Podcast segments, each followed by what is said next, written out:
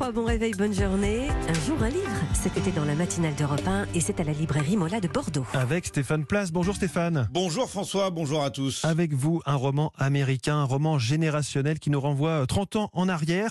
La crête des damnés, c'est le titre de ce livre. C'est un ado de Chicago, Brian, qui nous raconte sa vie dans les années 90. Les questions existentielles sur son propre avenir, sur les filles et tout particulièrement sur sa meilleure amie dont il est amoureux, Gretchen, qui écoute du punk destroy et qui concocte les meilleures compilations de tous les temps, enregistrées évidemment sur des cassettes.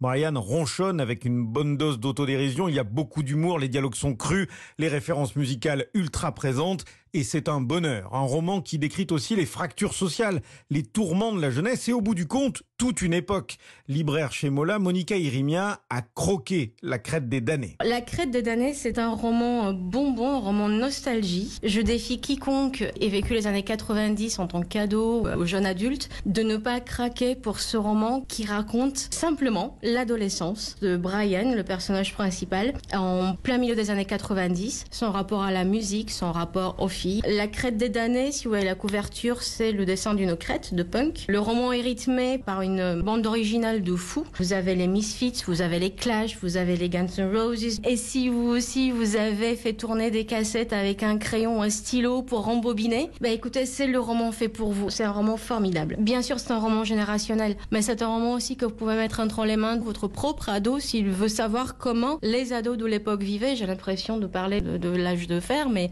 c'est il n'y a pas si longtemps que ça. Les choses ont beaucoup changé. Et oui, ça fait pétiller les yeux. La crête des damnés est le troisième livre de Joe Meno, qu'il a imaginé presque comme un documentaire, en y intégrant en tout cas pas mal d'éléments de sa propre vie. Le livre contient beaucoup d'éléments autobiographiques. Il se passe dans le sud de Chicago, dans les années 80-90, dans le quartier où j'ai grandi. Les personnages sont dans le lycée où je suis moi-même allé. Et, et, beaucoup de choses qui arrivent à Brian s'inspirent de véritables événements. Mais ça reste une fiction. J'aurais aimé avoir une amie comme Gretchen au lycée.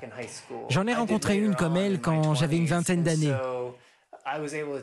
J'ai pu prendre des personnages de différentes périodes de ma vie pour construire le livre qui renvoie à des questionnements que j'avais concernant le quartier où je vivais, la question de la race, de la classe sociale et certainement à la façon dont la musique a changé ma vision du monde.